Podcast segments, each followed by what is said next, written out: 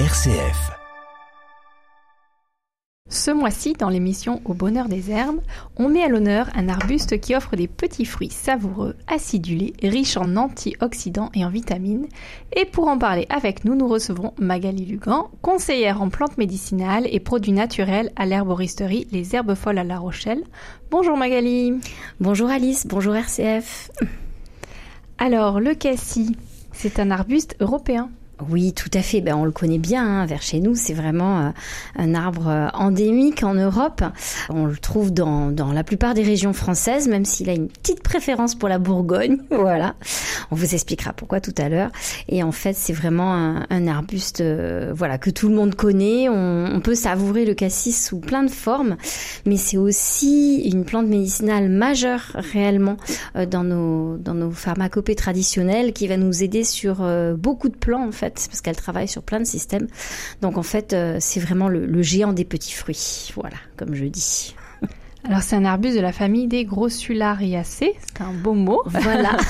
ben, comme toujours, hein, dans les, les, classifications, on est sur euh, euh, des classifications en non scientifiques. Alors voilà, après ça donne euh, des noms latins un peu compliqués, donc Grossulariaceae ou Grossulariacée si vous préférez. Euh, voilà, et donc euh, c'est ça reste un arbuste, hein, donc il monte pas très très haut. Il peut il peut monter jusqu'à 1m50 en général. En fait, c'est un arbrisseau alors qu'il n'y a pas d'épines par contre, donc ça ça grave. Souvent les petits arbrisseaux, ils font attention à leurs fruits. voilà. Framboisier, par exemple. Par exemple. euh, et globalement, il aime euh, les mêmes sols que la vigne. C'est pour ça qu'il s'est bien développé en Europe et notamment en Bourgogne, comme je le disais il y a quelques instants, parce que voilà, on est euh, on est vraiment sur euh, les types de sols qu'il apprécie, euh, c'est-à-dire euh, humides mais pas stagnante, notamment. Donc il a, c'est vraiment un arbuste. Hein, il n'y a pas un seul tronc, on a vraiment des, des ramifications, des branches nombreuses et touffues. Il a des feuilles caduques. Alors on le retrouve très bien à l'état sauvage. Donc, euh, il fait le bonheur des haies, euh, des bocagères. On le retrouve aussi dans les forêts un petit peu humides. Voilà, et puis tout le monde le connaît bien. Hein. Le cassis, ça fait partie euh, des petits fruitiers que tout le monde connaît. Donc, il a des petites baies rondes euh, bleues, noires, très foncées, très aromatiques. Hein. Le, goût est vraiment très puissant. Si vous vous approchez en forêt, que vous voyez un cassissier, vous pouvez pas vous tromper. L'odeur sort vraiment euh, des feuilles, des, tiges, de, des fruits. C'est très aromatique. Par contre, c'est un goût très très très acidulé, limite aigre. Tout le monde n'aime pas le, le, cassis comme ça à manger. À manger cru. comme ça, oui. Voilà. Autant on se régale souvent de myrtilles, de framboises. Mm. Les groseilles, des fois, c'est un peu plus limite. Les enfants, ils trouvent ça impossible. Et le cassis, c'est vraiment très puissant en goût. Voilà, c'est, c'est limite aigre. Euh, mais ce qui est vraiment marquant quand vous trouvez un buisson de cassis en forêt, c'est qu'il n'y a pas que les, les fleurs ou les, euh, les baies qui ont cette odeur, mais vraiment les feuilles qui sont extrêmement très odorantes. C'est pour ça qu'il est reconnaissable entre mille. On peut pas se tromper? non. Alors après, voilà, il y a plein de techniques. Je vous inciterai toujours, si vous allez faire de la cueillette en forêt, à, à y aller avec euh, avec une petite flore pour être sûr de ne pas vous tromper. Mmh. Mais euh, c'est vrai que c'est un arbre, euh, un arbuste relativement facile euh, à, à, reconnaître. reconnaître. Voilà. Et puis euh, sur le plan euh, botanique, c'est un, un fruit donc qui est, qui est plein de, de qualités. Le cassis, en fait, euh, il faut le savoir, c'est quand même le fruit européen qui est le plus riche en vitamine C. Donc euh, pour vous donner une idée, euh, il y a à peu près quatre fois plus de vitamine C dans le cassis que dans l'orange. Voilà. Quand on vous dit prenez un jus d'orange le matin pour avoir votre vitamine C. Ok, eh ben, dans certaines contrées, on peut très bien prendre un jus de cassis et ça va être aussi bien, sinon mieux. En fait, les baies de cassis, elles ont aussi, euh, donc on est vraiment sur une plante qui est très riche, hein, en, notamment en, antioxydants naturels. Et euh, les baies de cassis contiennent des pigments qu'on appelle des anthocyanes. Donc cyane euh, du euh, CYAN, hein, donc qui a donné le nom de la couleur cyane, donc mmh. le bleu. Donc on retrouve bien le pourquoi du comment vu la couleur des baies de cassis. Euh, et comme la myrtille, en fait, les pigments anthocyanes, ils améliorent l'acuité visuelle. Ils sont vraiment connus pour ça. et ils stimulent la, la, circulation capillaire, donc ils vont vraiment améliorer l'état des capillaires sanguins, des micro, euh, des microcapillaires. Et euh, donc tout ça, c'est très très bon pour la santé des yeux. Et du coup, le cassis, c'est donc un très bon protecteur et de l'appareil circulatoire et de l'appareil visuel. Quand vous aviez euh, des problèmes de vue dans les campagnes, on vous disait souvent de faire des infusions de myrtille et de cassis. Et alors, à partir de quelle période historique euh, on commence à parler du cassis? Alors, l'histoire du cassis et de l'homme est assez récente en fait. En tout cas, dans, nos contrées. En Europe, on commence vraiment à en entendre parler au Moyen Âge. C'était pas une plante euh, euh, dont on entend parler ou sur laquelle on a retrouvé des écrits dans l'Antiquité ou que ce soit chez les Grecs, les Égyptiens ou, ou les Celtes. C'est vraiment au Moyen Âge qu'on commence à en entendre parler, voire même la fin du Moyen Âge, la Renaissance. on l'utilisait à l'époque pour ses propriétés juridiques, euh, digestives et aussi pour son côté dépuratif. En fait, c'était vraiment une grande dépurative. Et euh, après, elle a commencé à être utilisée beaucoup au niveau culinaire, notamment pour confectionner des liqueurs. Et euh, en fait, c'est par ce biais-là qu'on a commencé à vraiment la répandre. Ouais. Alors, en ce qui concerne la cueillette, donc comme vous l'avez dit, on en trouve chez nous. Oui, on peut facilement s'amuser à utiliser en fait euh, pour euh, soit faire de la cuisine et régaler ses proches, euh, soit pour prendre soin de soi. donc on utilise plusieurs parties hein, dans, le cassis. On va utiliser essentiellement les feuilles, les baies et les bourgeons. Je vais pas mal vous parler de gémothérapie aussi cette fois-ci. Donc c'est très facile de profiter des bienfaits du cassis. On n'est pas dans une plante dont on récolte les racines ou autre, là c'est plus technique. Voilà, c'est quand même assez simple. Vous pouvez très facilement en récolter par vous-même. D'autant plus que comme on le disait, il, se trouve très bien à l'état sauvage, mais il pousse aussi très bien. Voilà, c'est quelque chose qu'on peut faire pousser facilement dans nos haies, dans nos jardins. Donc c'est assez facile d'avoir du cassis à disposition. Alors si vous voulez le récolter, euh, faites quand même attention aux règles de cueillette, bien sûr. Mm. Euh, déjà, avant tout, au, au lieu de cueillette, ce qu'on appelle la station en arboristerie. Euh, c'est sûr que si vous avez un, de beaux arbustes de cassis juste à côté d'un champ traité aux pesticides, globalement, évitez. Hein. On va pas là. on comprend pour voilà. Hein. Sur celle-là, on, l'a déjà dit plusieurs fois, mais voilà, il faut vraiment faire attention à ce que la station de la cueillette soit saine. Donc euh, pas de pesticides à côté, pas euh, non plus. voilà, il faut pas que ce soit juste à côté d'une mare où il y a un troupeau de vaches qui vient prendre ses ailes voilà, si vous avez des animaux, vous risquez aussi d'avoir des contaminations bactériennes. Donc vraiment faire attention à sa station. Et puis après, si vous en récoltez, alors je sais bien que c'est tentant, hein, parce que le cassis, voilà, c'est bon, c'est agréable, on est gourmand. Mais s'il vous plaît, euh, respectez les règles de la cueillette responsable, ou comme disent les, Amérindiens, de la récolte honorable. C'est-à-dire que quand vous cueillez, pensez euh, à vous, certes, mais aussi aux autres et puis à la plante. vous pouvez la remercier, hein, ça fait pas de mal. et puis donc on en laisse aussi pour les animaux. Voilà. L'idée c'est d'avoir une, euh, d'avoir, euh, de se dire qu'on n'est pas tout seul en fait et de partager euh, ces bienfaits là.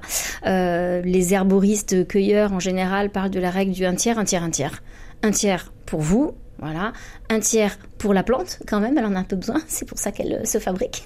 Et un tiers ben, pour les autres. Les autres, c'est-à-dire les autres animaux, les autres insectes, euh, voilà, voilà, tout simplement.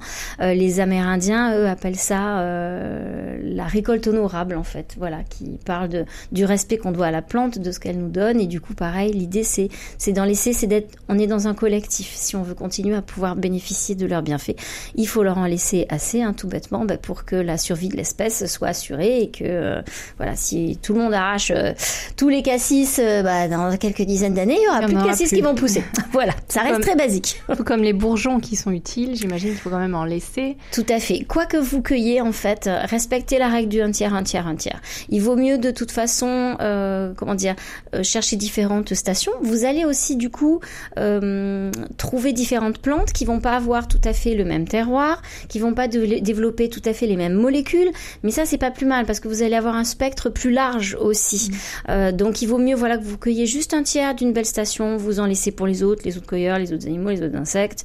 Euh, vous en trouvez un petit peu plus loin qui auront peut-être pas tout à fait les mêmes propriétés, qui seront peut-être pas tout à fait au même stade de maturité, mais c'est cet ensemble qui va faire que vous aurez un ensemble de, cueillettes, voilà, mm. très très diversifié, même au très goût, intéressant. Qui pourrait être un peu tout différent. Tout à fait, vous allez pouvoir vous rendre compte euh, de, de ce genre de détails. Et de même, quand vous cueillez des feuilles, par exemple, on dit il faut cueillir les feuilles terminales, les feuilles du haut, les plus jeunes, qui sont vraiment les plus pleines en principe actif, qui sont les plus hautes aussi, donc qui ont le moins de chances, et qui sont les plus jeunes, donc qui ont le moins de chances d'avoir été souillées mm. par les déjections d'un animal ou quoi que ce soit. Donc, mais du coup, si vous vous limitez à cueillir euh, bah, celles qui sont tout en haut, euh, forcément, vous allez en cueillir beaucoup moins. Eh ben, c'est pas plus mal. Ça va vous mm. forcer là aussi à respecter la règle du un tiers, un tiers, un tiers, et vous allez juste prélever juste ce qu'il vous faut. En fait, l'idée, c'est de dire on prélève un peu mais pas trop. Juste ce dont on a besoin. C'est à ça qu'il faut réfléchir en fait. Ça sert à rien que vous fassiez des réserves de cassis pour pour avoir un régiment de, de, de confiture, enfin pour nourrir un régiment avec vos confitures si en fait vous êtes deux et que vous avez deux petits enfants. Voilà. Donc euh, l'idée c'est aussi d'avoir ce rapport-là en fait, cette intelligence du cœur. Bien sûr, donc de bien respecter la cueillette. Et puis il faut aussi bien respecter les dates de cueillette en fait. Vous n'allez pas cueillir euh, toutes les parties du cassis au même moment. Euh, justement quand vous allez cueillir les, ce que vous allez cueillir en premier en fait c'est les bourgeons. Vous allez cueillir au début du printemps. C'est vous allez vraiment les cueillir au moment où les bourgeons euh, commencent à éclore ou sont encore, vous savez, quand on parle de bourgeons, voilà, c'est ce petit renflement hein, qui arrive au bout de l'arbre qui va développer les premières feuilles. C'est avant même la fleur. Là, ça donne une fleur. Ah oui, c'est vraiment. Non, en fait, ça donne, ça donne vraiment un petit renflement qui va petit à petit s'ouvrir comme des écailles, en fait, qui vont s'ouvrir et qui vont laisser la place aux premières feuilles, en fait, et au premier bois qui va monter. C'est vraiment quand les bourgeons sont encore euh, formés, euh, voire quand ils commencent juste à s'ouvrir un petit peu qu'on les prend. C'est vraiment à ce moment-là. Et là, ils sont vraiment sur un concentré. Euh, euh, de, de, principes actifs de la plante. Et l'intérêt du bourgeon, c'est quand on est à ce niveau-là de développement, c'est un peu comme des cellules embryonnaires, en fait, euh, chez nous, c'est-à-dire qu'elles sont indifférenciées. Donc on considère en gémothérapie, la science qui s'occupe des bourgeons, on considère que euh, ça contient toute l'intelligence de toutes les parties de la plante. C'est en ça que les bourgeons sont quelque chose d'extrêmement puissant. Donc c'est vraiment accueillir au début du printemps. Euh, alors j'aurais tendance à vous dire, euh, ça arrive euh, en général au mois de mars, mais en ce moment avec le réchauffement climatique, je vous conseille surtout d'observer comment ça se passe chez vous. Est-ce qu'on a un peu de mal Nous par exemple cette année, je sais qu'il y a des arbustes ou des arbres, on s'est aperçu qu'ils avaient commencé à bourgeonner à la mi-janvier. Mmh. Et on n'est pas à l'abri de dernières gelées. C'est bien ça qui est inquiétant. Donc voilà, faut arriver à et c'est aussi pour ça que c'est important la récolte honorable, parce que vous imaginez, si vous prélevez trop de bourgeons, à ce moment-là, il n'y aura plus de cassis, il n'y aura vraiment plus rien après. Hein. Hmm.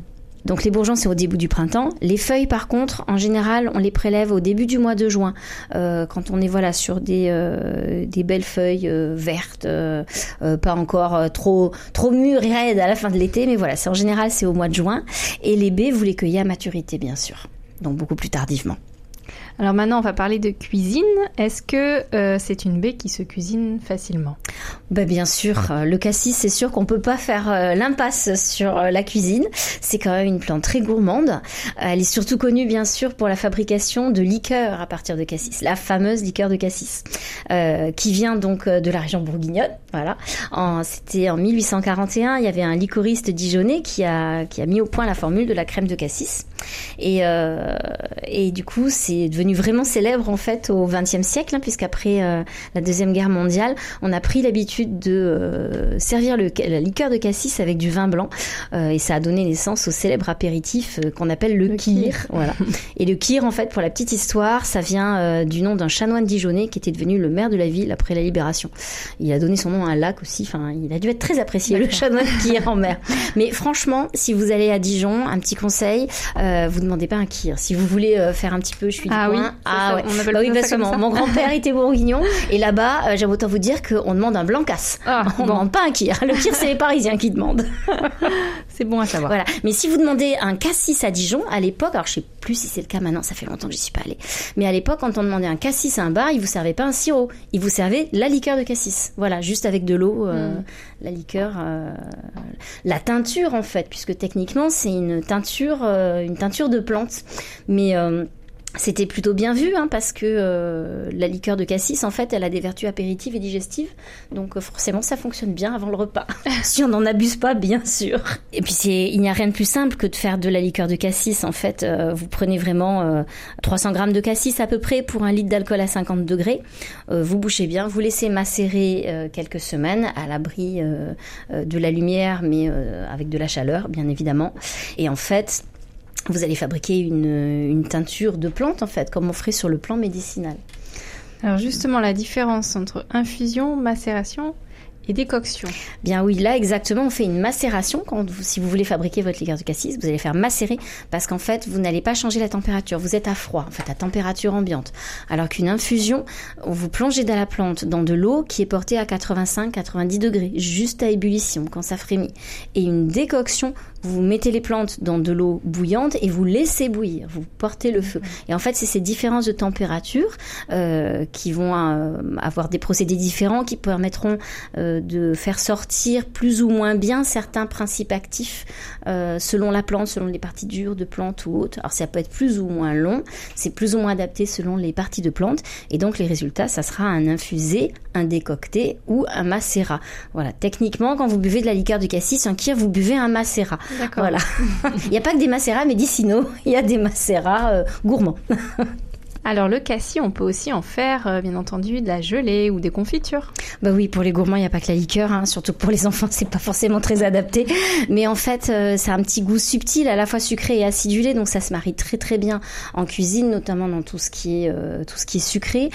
classiquement, on en fait beaucoup de gelée et de confitures. Alors un petit détail du coup pour les amateurs, utilisez plutôt des baies à peine mûres. Si vous utilisez des baies trop mûres, elles seront moins riches en pectine, qui sont des molécules qui sont contenues naturellement euh, dans les baies de cassis et c'est elles qui permettent de faire prendre la gelée en fait. Elles vont moins se tenir. Voilà et la, gelée va être plus difficile en fait à, elle va rester plus liquide alors que si vous prenez des baies juste mûres là par contre elle prendra en un clin d'œil. Mais honnêtement, c'est plus pour ses, vertus, pour ses vertus médicinales que le cassis a, acquis ses lettres de noblesse. Parce que c'est en fait c'est une plante médicinale majeure qui possède un très grand spectre d'action. Elle est très réputée en particulier pour son action dans les, euh, dans les cas de réactions inflammatoires, allergiques et articulaires. Alors justement, quelles sont ses propriétés euh, médicinales? Alors sur le plan médicinal, bah, comme on disait, le cassis, déjà à la base, c'est une excellente source de, vitamine C. Euh, c'est aussi une plante qui a une teneur exceptionnelle en potassium, en vitamines, en minéraux, en tanins et en molécules qu'on appelle des flavonoïdes. Donc tout ça, c'est des euh, molécules euh, voilà qui sont très précieuses et qui sont très utiles. Le, potassium est essentiel à l'organisme, notamment euh, au fonctionnement des reins. et c'est du coup c'est une plante qui a un très fort pouvoir antioxydant, donc qui nous permet de lutter contre le vieillissement prématuré des cellules et qui va être un très très bon soutien des défenses immunitaires. Voilà. Donc il y a eu beaucoup d'études scientifiques hein, qui ont été faites sur le cassis et qui ont démontré du coup que le cassis a des grandes vertus anti-inflammatoires.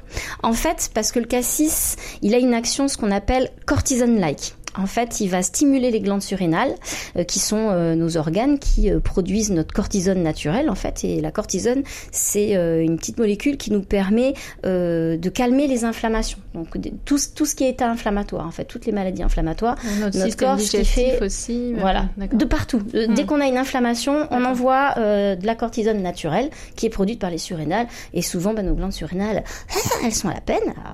Et du coup, là, ça permet de restimuler les glandes surrénales qui vont voilà, augmenter cette production euh, de cortisone naturelle. Et donc du coup, c'est euh, les bourgeons qu'on va utiliser dans ces cas-là. Sur le plan médicinal, on, utilise essentiellement les feuilles et les bourgeons en fait. Mais euh, les bourgeons, c'est eux qui ont les propriétés anti-inflammatoires et immunostimulantes les plus marquées.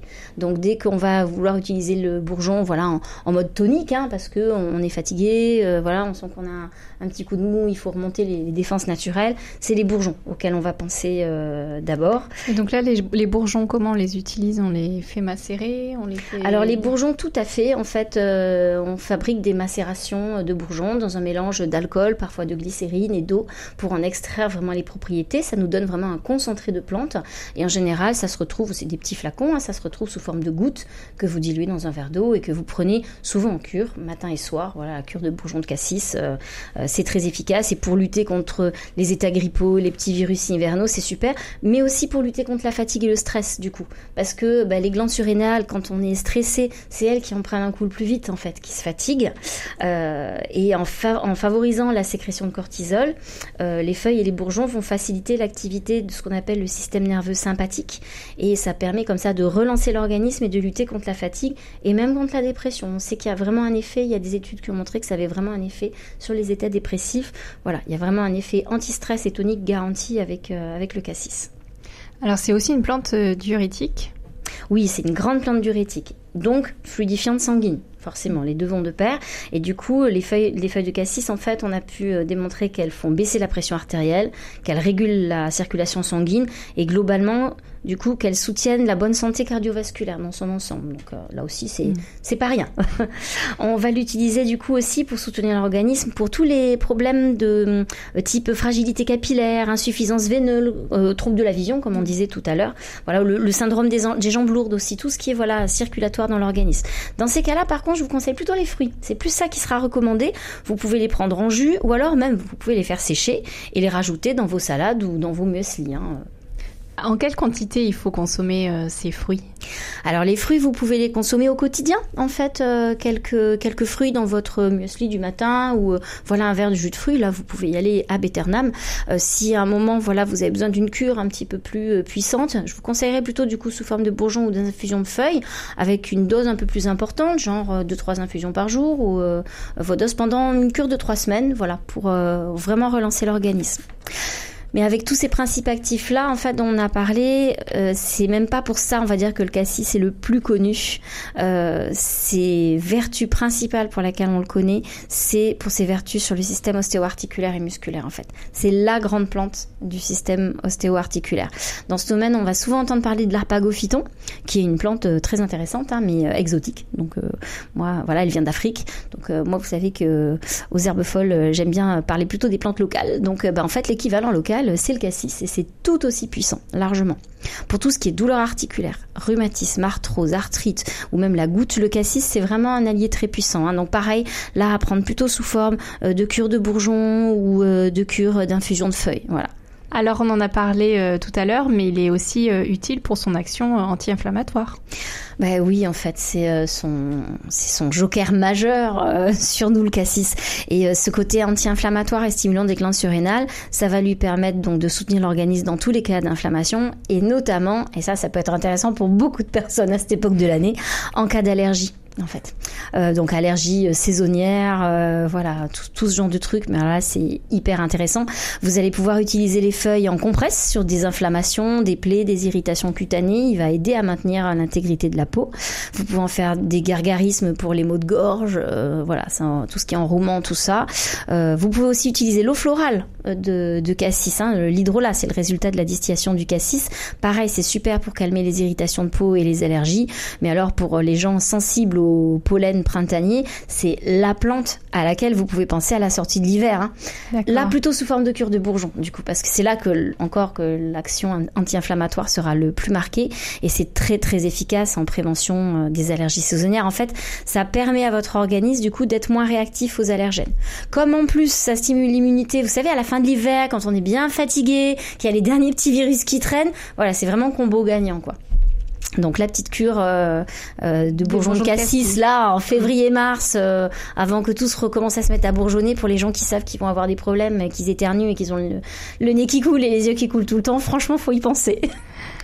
Alors le cassis est aussi euh, utilisé pour les problèmes d'ordre digestif Bah oui, pour terminer, euh, parce que je vous dis, cette plante, elle est pleine de vertus. Il y en a toujours plus, mais elle est aussi très utilisée pour tous les problèmes d'ordre digestif. Donc très bon apéritif, très bon digestif, mais c'est aussi une très bonne source de fibres alimentaires. Donc du coup c'est très efficace pour stimuler le transit et contribue à un bien-être digestif en général. Hein. Euh, elle est pleine de tanins, je vous le disais au début, et du coup les tanins ça a des propriétés antidiarrhéiques en fait. Là aussi c'est très intéressant si vous avez un transit perturbé. Donc voilà, petit problème euh, du côté intestinal, pensez au cassis. Et euh, y a aussi des vertus antispasmodiques qui sont très intéressantes quand vous avez bah, des crampes abdominales, un petit ballonnement, crampes, tout ça. Euh, mais aussi si vous avez des crampes d'origine euh, gynécologique hein, pour mesdames. Hein. Donc voilà, tout ce qui est spasmodique comme ça, le cassis va vraiment être très bien, que ce soit douleur de règles ou repas qui a du mal à passer. voilà. En plus de ça, faut savoir que le cassis, il est très peu calorique en fait. Donc ça a un impact positif sur le taux de glucose. Ça vous donnera plus vite l'impression de ne plus avoir faim. Ça donne une sensation de satiété. Et euh, pour couronner le tout, on s'est rendu compte aussi que le cassis avait une action régulatrice sur le métabolisme du cholestérol et sur l'acide urique. Donc vraiment, ça rééquilibre le système digestif dans son ensemble. Donc si vous avez une alimentation saine, c'est vraiment un allié de choix. Et en plus, son effet diurétique va participer à l'élimination des déchets et des toxines. Donc euh, ça va faciliter aussi la perte de poids.